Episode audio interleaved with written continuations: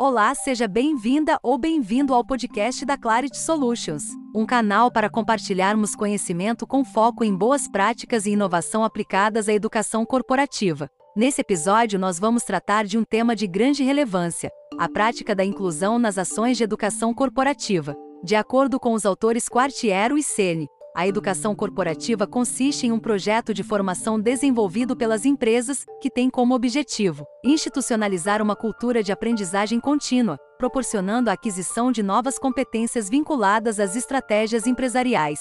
O conceito de institucionalização, em sua definição clássica, refere-se ao processo pelo qual organizações, condutas ou processos, voltados a todo o público a que dizem respeito, se tornam estáveis no tempo e adquirem valor por si mesmas, as ações educacionais corporativas fazem parte do todo, quando se fala sobre o ambiente empresarial. Então, se as ações de treinamento empresarial são de fundamental importância para a melhoria dos processos produtivos, administrativos e de cunho comercial da empresa, como deixar de lado a preocupação com a inclusão nas ações educacionais? Assim sendo, não é suficiente o discurso da inclusão no ambiente empresarial, apenas sob o aspecto das atividades laborais cotidianas. O que isso significa? Vejamos um exemplo prático. Quando uma empresa contrata um funcionário com deficiência visual para desempenhar uma atividade administrativa, e dentro do plano de treinamento existe um curso online, o mesmo deve contemplar condições de acessibilidade.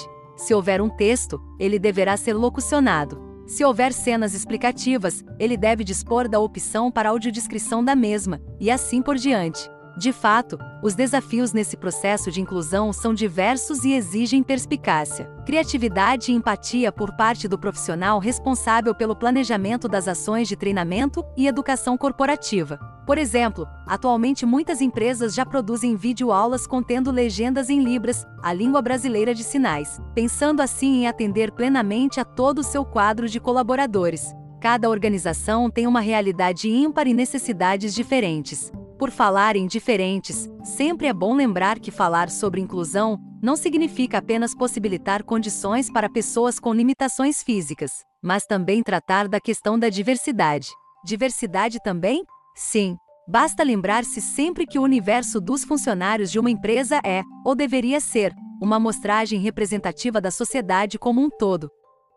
Uma organização pode ter pessoas de etnias e nacionalidades diversas, ainda, heterossexuais, representantes da comunidade LGBTQIA+, indivíduos magros, gordos, altos, baixos, de diferentes faixas etárias, etc. Enfim, quando desenvolvemos um curso, um learning game, uma videoaula ou qualquer outro material de aprendizagem, não podemos perder o foco principal. O público a quem pretendemos dirigir nossas mensagens, aqueles que pretendemos ensinar, treinar, preparar. Todos devem estar e sentir-se representados nos treinamentos.